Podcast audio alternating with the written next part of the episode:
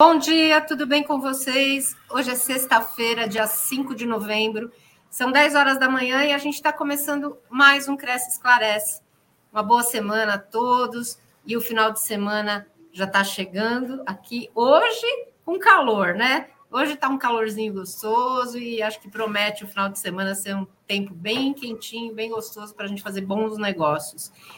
Hoje com vocês, o tema do Cresce Esclarece é o ITBI, quando pagar.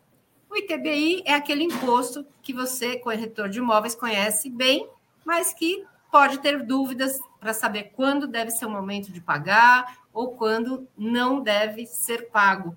E para esclarecer esse assunto, nós trouxemos a especialista em direito imobiliário, Kelly Durazo. Tudo bem, Kelly? Bom dia.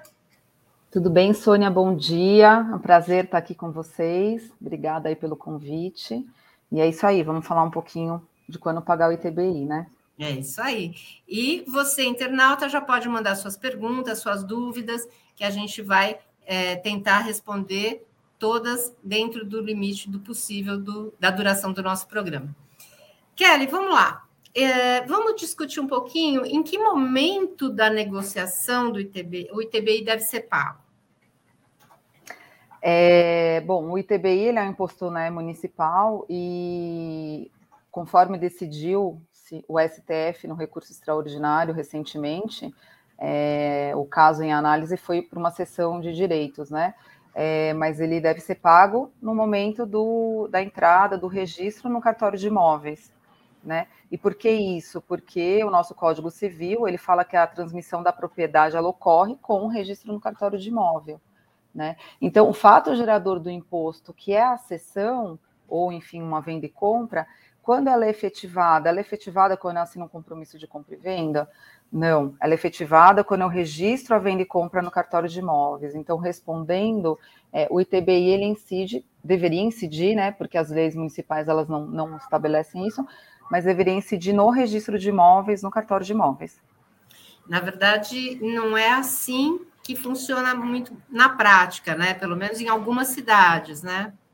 É, a maioria das cidades, a lei municipal, né, que estabelece a incidência do ITBI e o momento de pagamento do ITBI, elas contrariam é, o Código Civil e a decisão do STF. A maioria delas estabelece que é no momento ou dez dias após é, a celebração de eventual contrato nesse sentido.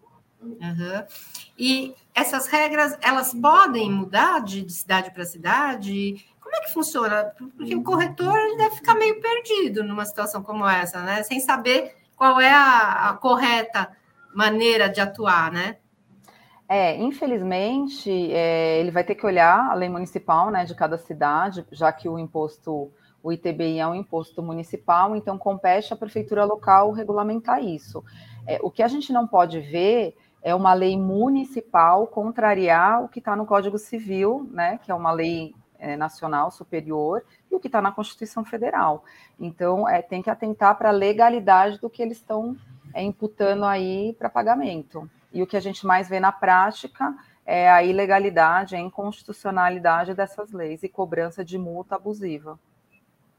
Aqui na capital é, e em outras prefeituras, como a Prefeitura de São Paulo, é, elas têm alegado que o ITBI ele, é, ele, deve ser pago no momento do termo de compromisso de compra e venda. Né? É isso que tem prevalecido no momento. Como é que tem funcionado aqui na capital? Olha, aqui em São Paulo, é, eles cobram, não existe previsão é, para o ITBI no CVC, no compromisso de compra e venda, mas existe previsão para a cessão de direitos e para outros atos, é, eu estou até com a lei aberta aqui, enfim, é, compra e venda, dação em pagamento, é, permuta, mas a compra e venda que ele fala aqui na lei é a escritura, não é o compromisso de compra e venda, tá? É, uhum. mas a cessão de direitos, sim, ela cobra o ITBI. É, então, tá errado, né? A cobrança deveria ser feita no momento do registro no cartório de imóveis. E existe alguma maneira de se reverter isso? Por exemplo, o corretor faz o negócio e aí, no momento da assinatura é, do termo de compromisso, ele tem que pagar o ITBI obrigatoriamente para a prefeitura. De... Ele não, né? O, o comprador teria que pagar o, o ITBI obrigatoriamente? Ou existe alguma saída legal para isso? Então, aqui em São Paulo, é, para assinatura do compromisso de compra e venda, não, não teria que pagar porque não está na, na, lei, né? Mas, por exemplo, se ele for fazer uma sessão de direitos, é, vão exigir dele, o cartório de notas vai exigir o recolhimento do ITBI. E por que o cartório de notas vai exigir? Porque está no Código Tributário e também na lei dos notários que eles são responsáveis solidários pela vigilância do pagamento do imposto, né? É, uhum. então, qual seria a forma de não pagar esse imposto? Entrar com uma ação judicial, é, um mandado de segurança demonstrando aí a ilegalidade, e aí o juiz vai mandar é, recolher é, somente no registro junto ao cartório de imóveis. Então, a forma seria essa. Infelizmente, pela via administrativa, a prefeitura vai negar, vai falar que está na lei municipal, e aí, obviamente, ele não vai voltar atrás aí mandando não pagar, né? É complicado, né? Uma, uma coisa bem burocrática, né? Que dá um trabalhinho aí extra, né? Para quem está adquirindo o imóvel, né? É, dá um trabalho extra, mas vale a pena, viu, Sônia? Porque na maioria das vezes, é... se o cliente não recolhe o ITBI naquele momento, as multas são muito altas, os juros são muito altos, é... então às vezes até inviabiliza o negócio, né? É... então, apesar de dar um trabalho, ser burocrático, é, eu acho que até mostrar esse conhecimento para o cliente na hora da venda é muito valioso, né? Porque aí ele vai pegar confiança em você, enquanto não só o corretor, mas vai ser uma pessoa de confiança dele para demonstrar que tem coisa errada aí. Então, apesar de dar trabalho, eu acho muito razoável, e eu acho que quanto mais gente fizer isso, se cada um fizer a sua parte, uma hora a prefeitura muda a lei, né? Ela deixa a lei certa da forma que deveria ser. É, então, acho que é um trabalho de formiguinha que compensa no final. É, porque é aquela história que a gente estava conversando antes do, do começo do programa. Se você não reclama, né? É, se todo mundo se conforma, como é que fica? Né? Isso nunca vai mudar, né? E como você e eles mesmo... vão conseguir o que eles querem, né? Que o que eles querem é isso, que ninguém reclame. Agora, se todo mundo reclamasse, todo mundo pedisse de volta e também é, incidisse juros na hora dele, deles devolverem o dinheiro que de forma errada eles, eles recolheram, é, não ia estar desse jeito. Exatamente, é. exatamente. É... E a quem cabe o pagamento do ITBI? É o comprador que tem que pagar? O vendedor não tem nenhuma responsabilidade sobre isso? Normalmente o ITBI ele é recolhido por quem compra, né? É, isso tem disposição contratual e então vai estar no contrato. A lei ela é, ela dispõe aí que tanto o vendedor quanto o comprador, mas enfim, normalmente quem paga é quem está comprando. Então ele que deve pagar, recolher o ITBI e levar registro para dar publicidade no registro de imóveis, uhum. né?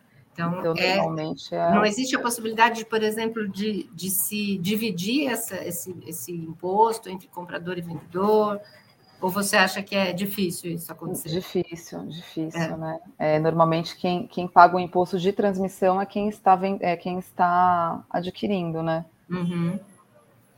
E caso esse pagamento não seja feito nesse momento, qual que é o percentual da multa? Você falou que a multa é bem alta, né? o que, que tem sido aplicado no caso de, de não pagar uhum. o ITBI no momento do, é, da, então, do termo de compromisso, né? Uhum. É, então, varia de prefeitura para prefeitura, né? Aqui no estado de São Paulo, é, se não pagar, ele estipula que para contrato particular o prazo de pagamento são 10 dias após a data de assinatura. E aqui é, ele estipula que a multa, se já tiver entrado no período de fiscalização da prefeitura, é de 50%, olha que absurdo. Nossa. 50% é, do valor do imposto, né? Mais, enfim, juros e correção monetária. Então é um valor muito alto. É, em Campinas, por exemplo, a lei municipal ela fala que incide imposto, inclusive, sobre contrato de compra e venda, e lá a multa, salvo engano, é 60%. Nossa Senhora. É. E Bauru, já, não é, já não é barato o valor, né? Já não é barato o valor, né? Então, e ainda tem a multa. E os juros são super altos também, correção monetária, é bem caro.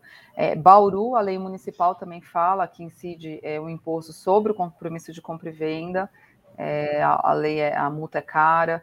Salvador, Florianópolis, todas essas, essas capitais também ela, é, elas incidem a impor é, um valor de multa alto, não me recordo agora, mas Salvador acho que é 60%. É... A única prefeitura, Sônia, que arrumou a lei, né, deu uma retificada na lei depois da decisão da STF, foi Jaguariúna. Que ela ah, é, aqui no estado de São é, Paulo, Jaguariúna está é, tá cumprindo é, o que foi foi determinada pelos, uhum. pelo tribunal. Sim, parcialmente. Tem uma parte ainda que está errada, na minha opinião. Mas ela adequou a lei, sim. É, mas as outras não continua, continua assim. Nossa, das 600 e poucas prefeituras né, do estado de São Paulo, somente uma não, não, é assim que eu pesquisei, né? Porque não deu tempo, como são é. muitas, né? As que eu pesquisei por enquanto, a que eu achei foi só Jaguariúna. E parece que Guarujá também, acho que já estava com a lei correta, né? Antes da até antes da decisão do STF, mas é se você observar, tem que ficar atento, né? Muito, muito, tem que ficar atento. E é muito fácil achar a lei, é só jogar no, no, no Google, né? Você coloca lá, lei municipal, por exemplo, lei municipal Guarujá e TBI. Uhum. Vai aparecer qual que é a lei, vai aparecer tudo isso. É, então é muito fácil aí dar esse flagrante né, de ilegalidade. O único problema vai ser realmente ter que entrar com ação para reverter isso. É, com certeza. E qual que é o, o, percentual pago aqui na capital de TBI? 3%. 3%. Numa negociação normal, é. Se não for Minha Casa Minha Vida e tal, é 3%. É. E varia normalmente de de quanto a quanto nas de dois, De 2 a 3. É raro ver algum lugar de 4. Normalmente 2 e 3%. É um valor bem alto, né? Se a gente considerar é. que a gente ainda tem custo de registro, Com né? Curso, curso de escritura, se for fazer escritura também, então é bem caro. Nós temos uma pergunta de uma internauta, a Isa Mota, a Bela Mota, ela pergunta o seguinte: existe multa em inventário também? Sim, aqui na, na legislação de São Paulo existe, e aí eu convido aí a pesquisa local, né, de cada, de cada, de cada estado, de cada cidade. É, agora, se for, se a gente estiver falando de inventário é, imposto causa mortes, o imposto causa mortes ele é estadual, ele não é municipal, tá?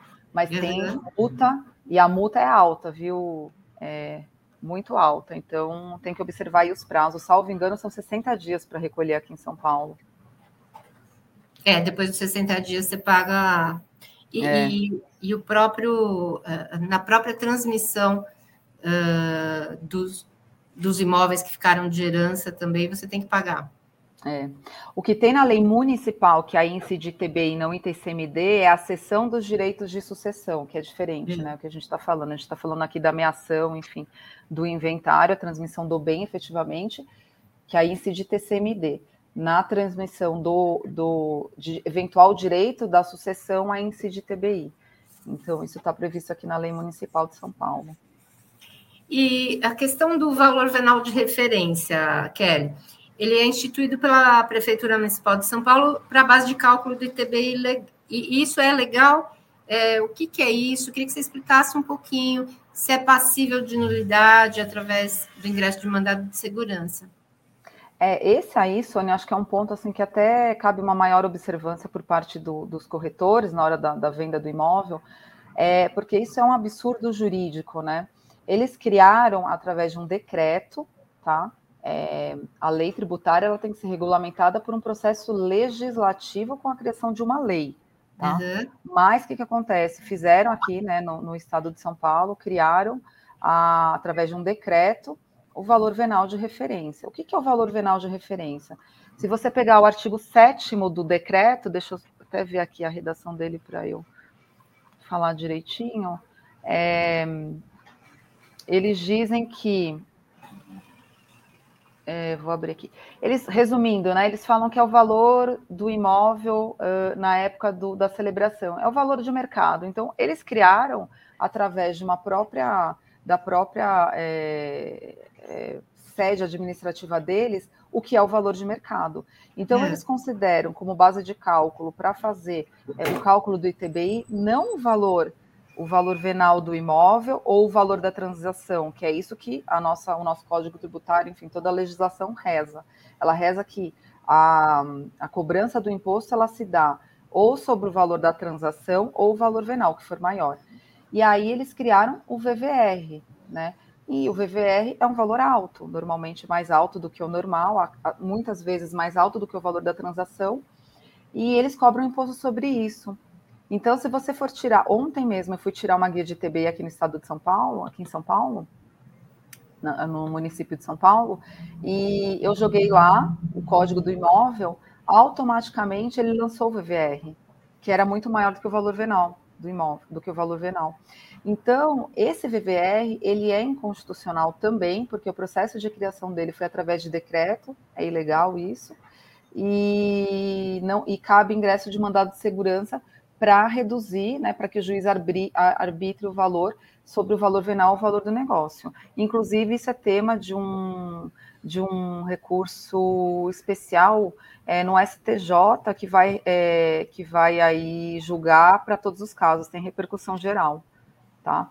E aqui Só para a gente ter uma Paulo, ideia, qual que é a diferença, mais ou menos, do valor uh, venal para esse valor uh, venal de referência, uh, em, enfim, em termos de você teria como calcular ou dar uma, uma, uma base assim para o corretor ter uma ideia? Eu não tenho como calcular porque vai variar de cada região da cidade, né? O é. que eu posso te dizer é que no centro de São Paulo eu entrei com mandado de segurança para uma empresa é, por conta disso e a gente economizou mais de 100 mil reais porque o VVR dela estava a, a média de 400 mil reais acima do valor.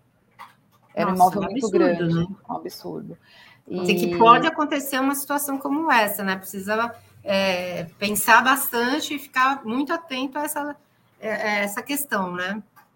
E o pior, a empresa já tinha pago o imposto.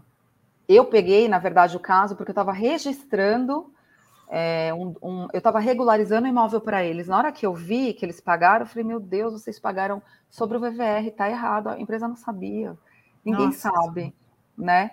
Então, é, é, o poder da informação, né? A coisa que a gente tem de mais valioso é Exatamente. conhecer as pessoas e, e saber é, das coisas, né? É, nesse caso, eles já tinham pago, aí a gente economizou mais de cento e poucos mil reais para eles, porque, ah, e além disso tinha multa, juros. Nesse caso, incidiu tudo junto, porque além de ter é, a questão do VVR errado, é, também tinha a questão do, do, da multa do ITBI que eles estavam considerando a data do fato gerador errada e não Nossa, no registro. Então, então pagaram gente, uma fortuna. A gente, a gente, economizou mais de 300 mil reais para essa empresa. E eles nem sabiam que, que, que, tinha que fazer isso, né?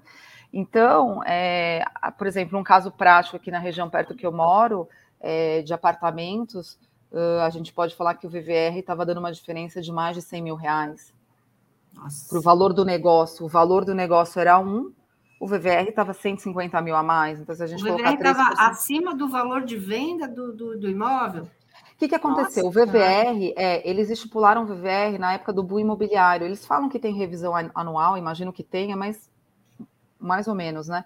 Então, o que, que acontece? Eles estipularam na época do boom imobiliário, Sônia, e que hoje em dia muita gente está vendendo imóvel abaixo do valor. Sim. Não sei se hoje, mas sei lá, talvez um pouquinho antes, eles estão, o pessoal está vendendo abaixo do valor. Tem gente que quer se, se livrar da dívida de alienação fiduciária, senão vai ser executado. A pessoa acaba vendendo e aí você vai pagar o imposto. O imposto é o que eles determinam, o valor que eles tiraram da cabeça deles, não sei com base em quê, e acaba ficando maior. Então é uma coisa, e aí é, muitas vezes é, na hora da, de fazer a escritura, o e o cartório não informa, tá? O cartório de notas, ninguém te informa que está errado. Eles te mandam, mandam pagar. É, e na hora do cliente ver quanto ele vai pagar de TBI, talvez muitas vezes inviabilize o negócio. Se Com você tivesse se você tivesse apresentando um valor correto, talvez desse para ele pagar, né? Porque o ITBI tem que ser pago à vista, né? Então, é, é complicado. Eu acho que isso é um ponto de observância assim muito bacana, porque pode ajudar muita gente a fechar negócio. É, se observar. E não é só São Paulo, tá? Tem muitos lugares que tem o VVR na lei. Muitas, muitas municipalidades cobram VVR, criaram VVR, copiaram VVR. São Paulo, acho que Rio de Janeiro. A parte ruim, né? De São Paulo. Exatamente. Então, vale a pena observar isso aí. É, o corretor precisa ficar muito atento, porque às vezes é o que você disse, pode se inviabilizar o negócio por conta de um imposto que não estava previsto, né? É, no valor do, do, do, negócio, da negociação, né? Tem um é, comentário. Muita gente pensa, é, muita gente pensa, é o valor do negócio, aí você vai faz a conta, é. beleza. Chega lá, 200 mil a mais, você fala, gente, mas eu estou devendo mais isso. Uhum. Ah, não, não quero, entendeu? Então é difícil, né? Complicado. O Henrique Bigardi fez um comentário aqui ele diz que a transação pode ser só pelo valor venal, se você quiser. É uma pergunta ou é um comentário? Na verdade, é um comentário, né? É, ele não colocou como pergunta. Agora, é, é possível isso? É... Aqui em São Paulo, não. Aliás, Paulo... eu desconheço, eu, é, até onde eu, as leis que eu vi, né, até hoje, porque são muitas leis municipais, ou é pelo valor do negócio ou pelo valor venal. Uhum. É, as, as prefeituras elas estipulam nesse, nesse formato. É, ele está é... dizendo que é uma pergunta. Ah, é uma pergunta. Não, não pode, infelizmente, Henrique, é sempre pelo valor maior, ou o valor do negócio ou o valor venal, o que for maior. Uhum. Você é, tem uma estimativa, Kelly, do montante arrecadado pela Prefeitura aqui de São Paulo em 2020 com o ITBI? Só para a gente ter uma ideia do quanto isso representa em negociação? Então, o, o jornal Valor Econômico fez um levantamento e do, 20 bilhões, não, peraí, 2 bilhões e meio o ano passado. 2 bilhões? É, eu estou olhando para o lado que eu tenho outra tela aqui, tá, gente? Não tem problema. É, é, isso mesmo. Então, eles vincularam que foi esse valor aí. Eu não, não pesquisei, mas eu penso que é isso. 2,5 bilhões em 2020, dos quais certamente aí uns 30% está errado. É, além do, do, do, momento de se pagar, né? É, pagando antecipadamente, né? Pagando antes até do registro do imóvel e uh, essa fortuna toda sendo calculada pelo valor é, venal de referência, né? É, porque são dois momentos de cobrança irregular, né? O primeiro momento é o momento do fato gerador, que eles consideram que é na assinatura, por exemplo, de uma sessão de direitos. Uhum. Então, você já estaria em mora, juros e multa, que dá um valor muito alto. E, além disso, pode ter um segundo momento errado, que é o valor de referência, em vez de cobrar o valor da negociação ou o valor venal. Então, são dois momentos é, que pode ter erro aí. Então, com certeza, essa, essa arrecadação de 2 bilhões e meio é, tem muito passivo é, que poderia ser cobrado, né, exigido de volta, é, inclusive em dobro, da municipalidade, com ação com certeza, de né? restituição. É. E quando que o ITBI, em que situações que ele não precisa ser pago? Olha, tem várias situações na, na, Constituição e também nas leis que replicam isso. Normalmente é em questão de incorporação entre empresas, né? Uma empresa ela incorpora outra, ou é, em desincorporação desses imóveis da empresa. Então, a empresa que incorporou no capital social vai desincorporar esse imóvel, vai voltar para a empresa, também não paga. É, tem outros casos, é tudo ligado à questão da isenção, sempre ligada mais à questão da da desincorporação ou incorporação, ou, ou enfim, é, essas estruturas societárias, né? Normalmente, quando é compra e venda, permuta, tudo isso incide o imposto, porque de fato está havendo uma transmissão, né? Então, se eu vendo um imóvel para você, com uma escritura de compra e venda, e a gente vai levar registro, preço quitado, existe a transmissão. E aí existe a, a incidência do imposto. Uhum. E no caso de permuta, por exemplo, como é que é feito o cálculo? A permuta, o cálculo é feito sobre o valor dos imóveis permutados, né? Então, incide um imposto é, sobre os imóveis é, da permuta, né? As pessoas, os dois transmitentes teriam aí que recolher o imposto, é, os transmitentes e recebedores, né? Teriam que recolher o imposto normalmente, é, é correto. E também é, a legislação é a mesma com relação a percentual, ao momento de se pagar, não muda nada. Mesmo não. que seja uma permuta, não muda nada. A única coisa é que a torna, se tiver torna, aí a questão, o que difere na, na, na permuta aí seria a torna, né? É, porque a torna você não, não teria que pagar, não incidiria, mas só é, com relação ao pagamento do imóvel em si, uhum. pelo valor do negócio ou pelo valor venal. Entendi. Uh, é possível. Você falou que não é possível parcelar o pagamento do ITBI, tem que ser à vista. Entende? Choro. Olha, as leis é, as leis que eu, que eu li, elas, elas só permitem o pagamento do imposto quando já está em, em, atraso, ou seja, naquelas repactuações de dívidas, né, que a prefeitura disponibiliza, é, você conseguiria parcelar o imposto já vencido. Eu desconheço, e daí eu também não sei, né? Talvez algum colega aí possa ajudar. É, eu desconheço alguma lei municipal que deixe parcelar, mesmo porque não faria muito sentido, né? Se a gente está é, querendo pagar o imposto para registrar no cartório de imóveis porque é uma venda, como é que eu vou pagar parcelado? Então, não faria muito sentido a questão temporal. É, faria sentido você ter que pagar realmente à vista. É, mas é, é, isso, eu desconheço. Eu acho que, a, que, o pagamento nas leis normalmente são à vista. Kelly, é, que, que, orientação mais você daria para o corretor? É, porque é, é o dia a dia dele, né? essa transmissão de imóveis, enfim, esse, é, essa preocupação que ele tem que ter também com o cliente, em orientar o cliente da melhor maneira possível. Que, que dicas que você daria para o corretor no sentido de é, ficar mais atento ao ITBI, ao pagamento do ITBI?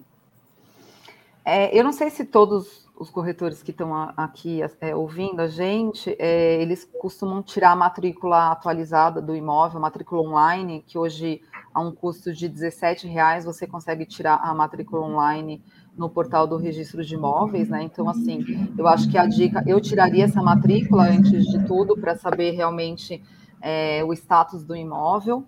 Uh, eu consultaria pelo número de inscrição que está na matrícula, é, o número de inscrição municipal, eu consultaria o valor venal na prefeitura de, se for de São Paulo, aqui na prefeitura de São Paulo. Eu já consultaria também o valor venal de referência, porque isso está disponível, é gratuito e sai online é, para ter essa informação. Uh, então, e, e eu sempre conversaria com o cliente nesse sentido, dando a opção dele poder é, ingressar com ação judicial, é, com mandado de segurança, para questionar esses valores. Normalmente, é, a, a, cobrança é uma cobrança sobre o valor que o cliente economiza. Né? Então, por exemplo, lá no escritório, quando a gente entra com essas ações, a gente cobra um valor muito pequeno e é sobre o que ele economiza, então não onera o, o cliente. Então, vale a pena para ele e, e, o corretor vai estar tá fazendo um bom trabalho, né? porque ele vai estar tá, é, levando informação para o cliente, que é o que todo mundo quer né? A questão da uhum. confiança. Então, acho que vale a pena tirar uma matrícula atualizada, verificar realmente se o imóvel está né, no status ok e pesquisar essas informações no site da prefeitura local. E temos mais uma pergunta aqui de um, de um internauta, a Nelly Giacomini, não, sobre a não incidência do ITCMD. Quando o comprador ofereceu o imóvel em usufruto vitalício e os usufrutuários faleceram, como comprovar a não incidência do ITCMD se existe algum artigo que justifique isso? Quando o comprador. Ela me pegou, hein? Pergunta difícil, hein, Nelly? Deixa eu ler. Quando o comprador ofereceu imóvel em usufruto vitalício, os usufrutuários faleceram. É, incide TBI em usufruto, tá? Como comprovar não incidência do ITCMD? Vitalício, os usufrutuários faleceram. Você vai ter que baixar o, o você vai ter que baixar o usufruto. Eu imagino, é, eu realmente tenho, teria que estudar, eu nunca, nunca peguei um caso prático desse, mas eu não imagino que tenha caso de excludente do ITCMD, né? É, se, teve, se tem ITBI para registrar o usufruto, eu imagino que tenha ITCMD para devolver o imóvel sem usufruto. É, eu teria que me aprofundar nesse caso, viu, Nelly? Se quiser, depois a gente conversa por e-mail, mas eu não imagino que tenha excludente, não. Tem que verificar a legislação estadual do, do estado que você está fazendo a transação. Uhum. Perfeito, Kelly. E, enfim, eu acredito que essas orientações que você nos trouxe hoje, elas são essenciais para o trabalho do corretor e ele realmente precisa estar é, tá muito bem orientado e muito bem atento, né, a tudo isso para poder passar esse, essas vantagens até para o cliente, né? Para o comprador do imóvel, enfim. Acredito que tudo que você nos trouxe hoje, e já quero agradecer a tua participação aqui no nosso programa e convidá-la para uma live sobre, sobre esse ou sobre outros assuntos, com você como especialista no direito imobiliário. O convite já está feito aqui ao vivo para que você uhum. participe mais uma vez conosco dos nossos Nossa. programas uh, na TV Cresce. Um prazer, viu? Convite aceito. Eu adoro, adoro poder aí contribuir, porque eu acho que é, hoje a nossa concorrência é tão grande, né, Sônia? Seja para advogado, seja para corretor, que uhum. esse diferencial, qualquer diferencial que a gente possa dar ao nosso cliente, é, transmite, além de transmitir conhecimento, é, firma a relação, né? Com então certeza. são dicas assim que eu acho que fazem toda a diferença na prática, né? E eu tenho certeza que eles, quem aí ouviu e, e vai colocar em prática, vai ver aí o resultado e a confiança que vai gerar no, no cliente aí. E agradeço a oportunidade, tá bom? Precisando de mim, tem meu e-mail também. Imagina, a gente, a, a gente agradece a sua é, disponibilidade aqui em falar conosco e bater esse papo gostoso na sexta-feira. E como passou rápido, né? Passou, Gente, né? Que loucura. Mas é nossa, é bom, porque quando a conversa é boa, o, o papo passa rápido. Nossa, muito rápido. Agora que você falou, eu falei, nossa, acabou, que rápido. Pois é. É rapidinho, Beleza. mas com certeza com muito conteúdo. Né? É isso aí, com e, certeza. É. É, a gente quer agradecer a todos os nossos internautas que acompanharam o programa hoje e uh, convidá-los para assistir às nossas lives ao final da tarde, às seis e às oito e meia da noite. Estamos juntos com vocês e trazendo informação de qualidade para você no seu dia a dia. Quero agradecer a Kelly mais uma vez, em nome da nossa presidência, e um grande abraço a vocês, um bom final de semana. Até sexta-feira que vem. Abraço, tchau, tchau, gente. Tchau, bom tchau. final de semana. Prazer.